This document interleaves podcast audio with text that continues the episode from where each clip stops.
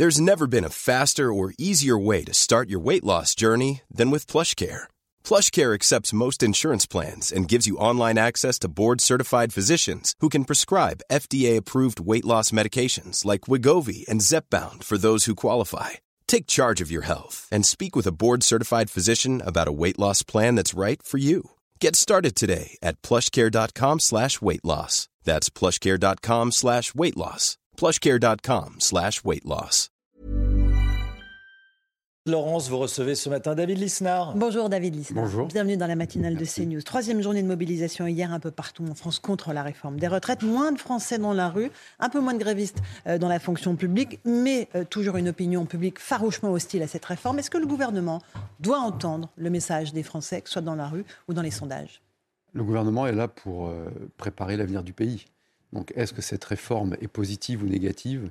C'est la seule question qui compte. Euh, et, et aujourd'hui, malheureusement, la, la réalité euh, des perspectives démographiques, la réalité euh, de nos comptes publics, la réalité de la situation économique, parce que l'actu d'hier, le chiffre d'hier, je ne crois pas que ce soit le nombre de manifestants. C'est le déficit commercial. commercial 166 milliards de déficit commercial. C'est-à-dire que malgré tout ce qu'on nous a dit, on voit qu'on continue de se désindustrialiser, de perdre en compétitivité. Bref, dans ce contexte, il est évident que la retraite qui représente sur les 20 dernières années 36% de l'augmentation des déficits publics. Hein, Aujourd'hui, la retraite, coûte plus de 30 milliards par an d'argent public, ce qu'on ne dit pas dans le débat. Donc, doit être ajustée. Euh, la difficulté, le problème, c'est que cette réforme est douloureuse parce qu'elle ne s'inscrit pas dans une vision cohérente de l'action publique. D'un côté, on dit sans le dire qu'il faut un petit peu ajuster et sauver les comptes publics. D'un autre côté, mmh. euh, le gouvernement continue dans, dans sa matrice sociale étatiste assez démagogique de distribuer des chèques, y compris des chèques pour le bois, y compris des chèques en bois d'ailleurs, sans faire de mauvais jeu de mots, mmh. des chèques pour le covoiturage. Donc il y, y, a une sorte d'approche contradictoire qui fait qu'on ne résout pas le problème des comptes publics. Juste un chiffre, sur, depuis euh, trois ans, l'augmentation de la croissance 1 euro d'augmentation de la croissance a généré 3,6 euros de dette en plus, ou en tout cas, il y a eu parallèlement mmh. trois fois, euh, presque quatre fois plus de dettes supplémentaires à la croissance économique supplémentaire. Donc, on est au bout du bout. Et si cette réforme, qui contient des choses intéressantes et mmh. paramétriques, techniques, est impopulaire, c'est parce qu'on n'en voit pas une perspective positive collective. Et surtout qu'elle arrive après une succession de crises, la crise sanitaire, la crise de l'inflation, pouvoir d'achat, flambée des euh, prix de l'énergie. C'était le bon moment ou pas? Après, on parlera du fond de la réforme. Mais c'est le bon moment. Vous allez me dire qu'il n'y a pas de bon moment pour une réforme Il n'y a jamais de, de, de, bon moment pour ce type de réforme, mais, mais enfin, si, il, est, en tout cas, il est temps de, mener une politique cohérente de redressement du pays. Donc cette réforme-là aurait pu être, je crois, beaucoup mieux acceptée euh, s'il y avait une espérance collective au bout. Et c'est pourquoi, à mon, niveau, moi, j'essaie de, démontrer que de toute façon, c'est la sixième réforme des, des, retraites en 30 ans. Donc on n'en sortira pas. Et, et, on reviendra dans 5-6 ans pour, et on aura à nouveau le même cortège que, que, que j'ai connu quand j'étais jeune, avec les ballons rouges, ceux qui se drapent dans la posture des comptables et ceux qui se drapent dans la posture de la révolte populaire, mais sans donner de perspective positive. On a des possibilités aujourd'hui de construire un système de retraite qui soit beaucoup plus positif. Pas par répartition, donc. C'est-à-dire de garder, moi ce que je propose, et, et, ça fait 15 ans que je le dis, je suis un peu plus audible aujourd'hui, mais un étage par répartition, c'est-à-dire de solidarité horizontale, euh, donc à 85% du SMIC minimum pour tous les retraités, qui représente deux tiers des euh, 346 milliards de, de, dépenses de retraite chaque année, c'est 13% du PIB à peu près, et un étage par capitalisation obligatoire et collective, qui permettrait notamment aux personnes les plus modestes euh, d'avoir euh, beaucoup plus de, de pouvoir d'achat et de se créer un capital avec les, les, années passant. Et ensuite, il y aurait les tâches supplémentaires des complémentaires qui existent déjà aujourd'hui, mmh. où là, il y a une concurrence euh, sur des régimes complémentaires par capitalisation. Mais c'est le gros mot aujourd'hui, capitalisation, vous le savez. C'est tabou. Ceux qui en parlent se font lyncher en place publique, quasiment. je crois mais bon. Non, non, mais vous avez raison. C'est parce qu'on ne comprend pas que capitalisation, c'est l'investissement et c'est l'épargne et c'est la propriété et c'est la liberté. Euh, et, d'une part, mais vous savez, enfin moi pour en parler quand même beaucoup, euh, c'est peut-être un gros mot dans, dans, les milieux très politiques, très médiatiques, etc.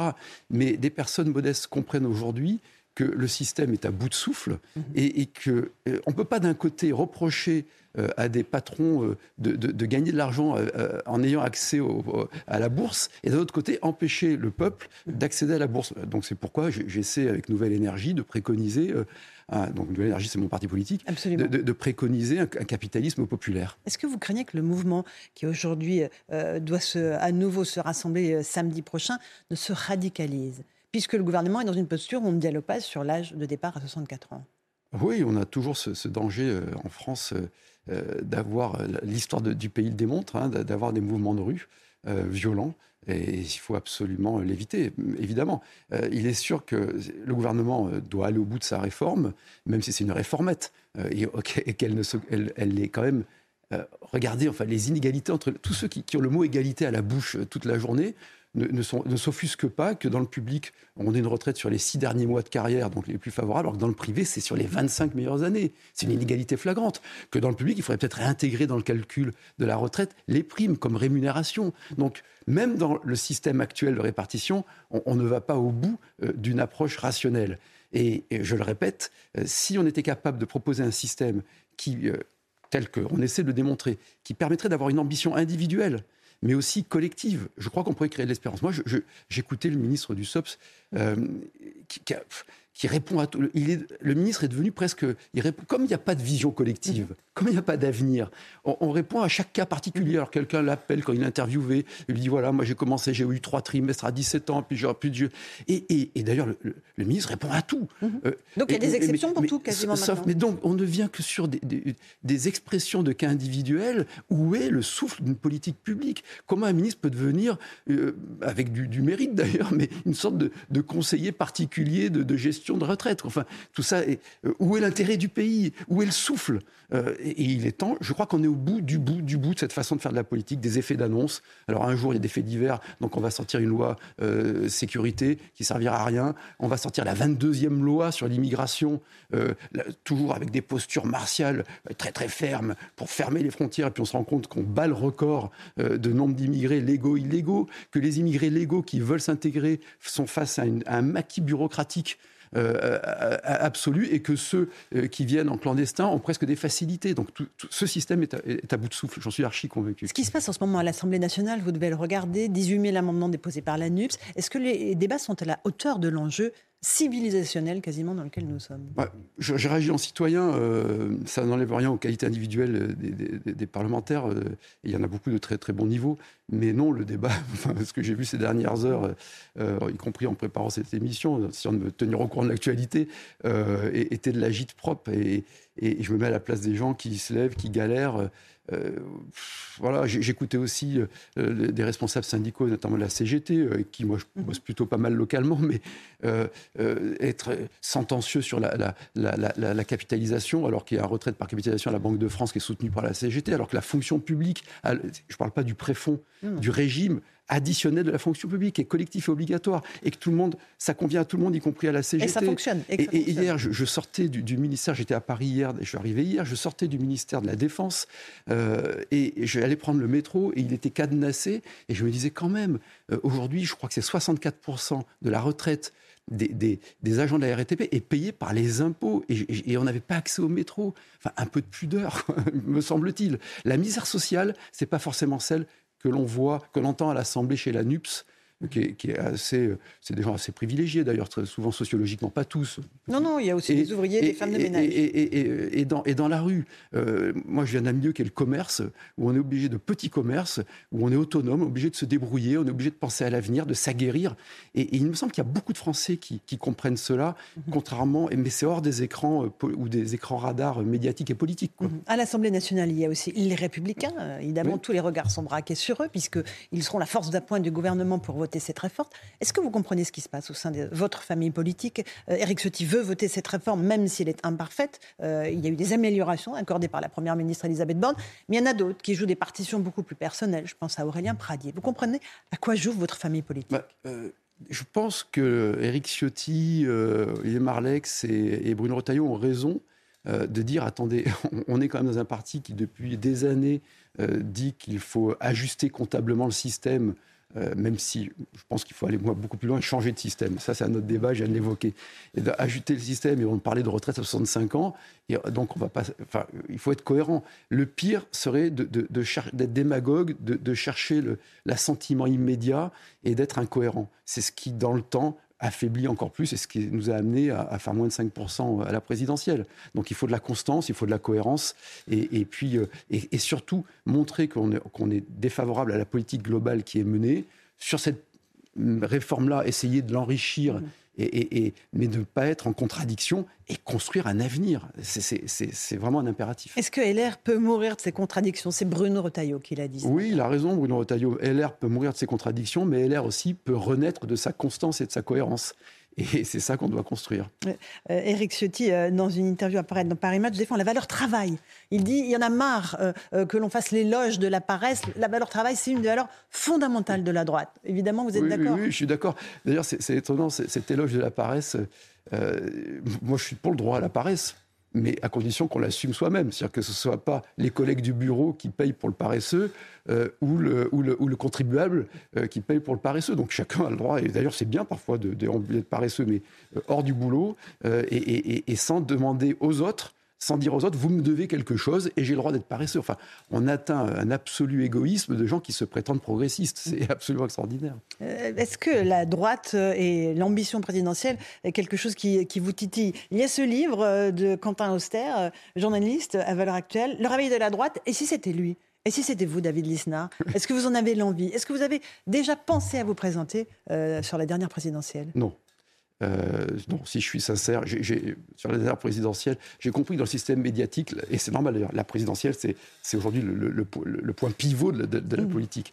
Et donc, euh, si on veut faire progresser ses idées, son corpus, euh, parler euh, du déclin éducatif et des solutions que l'on a pour retrouver une espérance éducative, parler du défi de l'intelligence artificielle qui va tout balayer et porter une, espérance française et européenne là-dessus et non pas être, devenue la colonie de la Chine et des États-Unis en intelligence artificielle. Bref, mmh. porter une espérance de parler de culture la perspective présidentielle était, importante. Sur la dernière présidentielle, évidemment non. D'ailleurs, c'est le, journaliste qui a fait ce bouquin euh, révèle des, enfin, m'a suivi.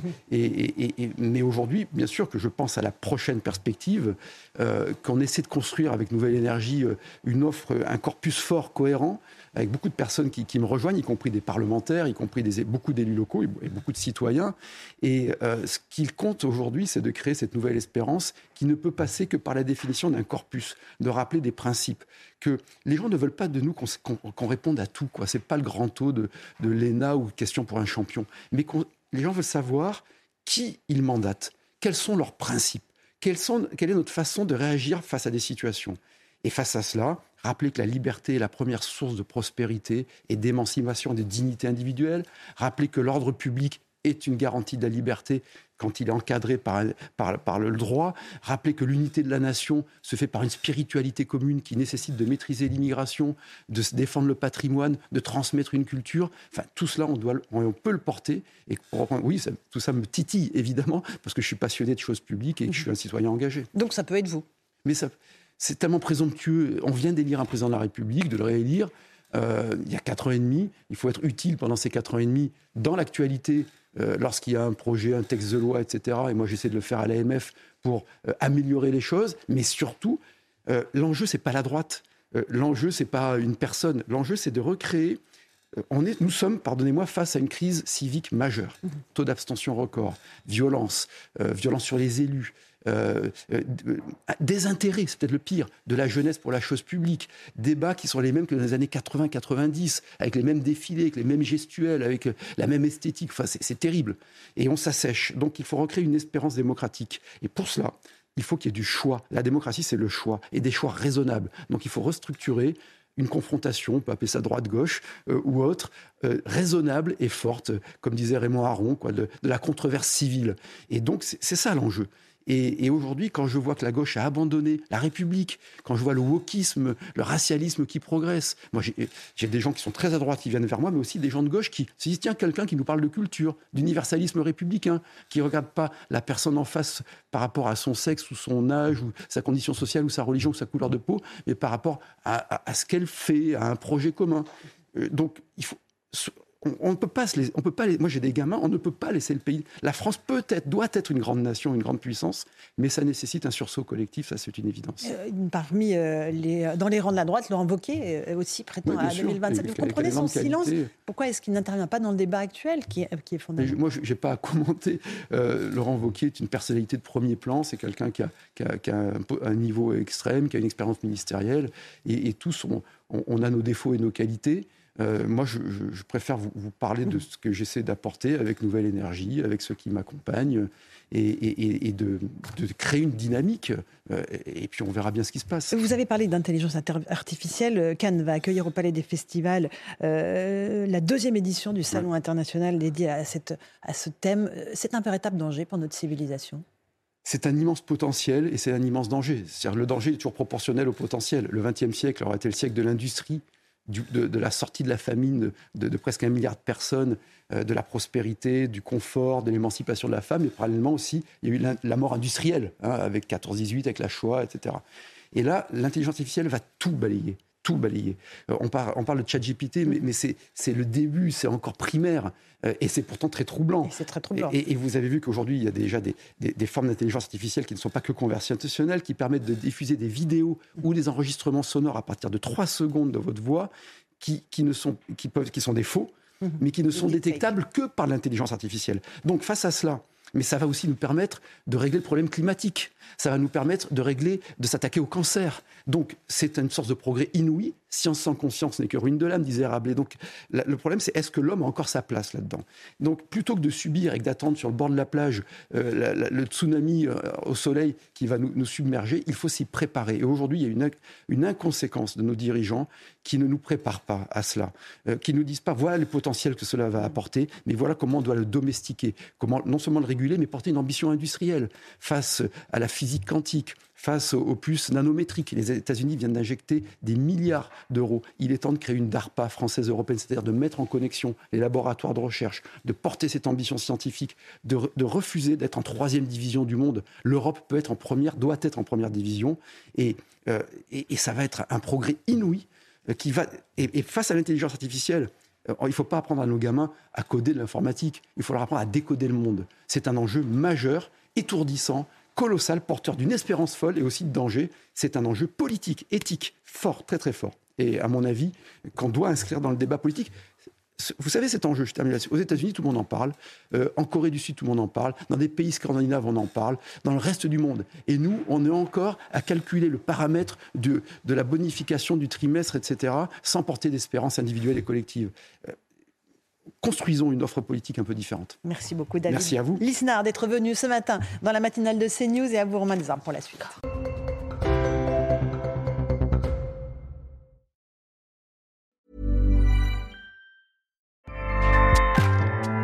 ACAST powers the world's best podcasts. Here's a show that we recommend.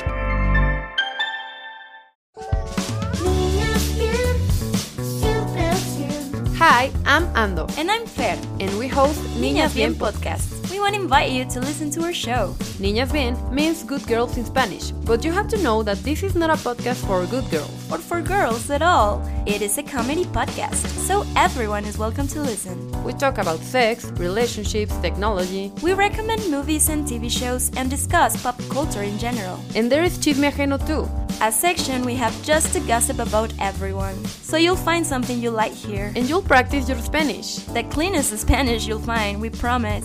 And if you already hablas español, vamos, vamos a ser tus, tus nuevas amigas. amigas. We'll be your friends for the non-Spanish speakers. New episodes every Monday and Thursday. Hosted by Acast and available to all audio platforms.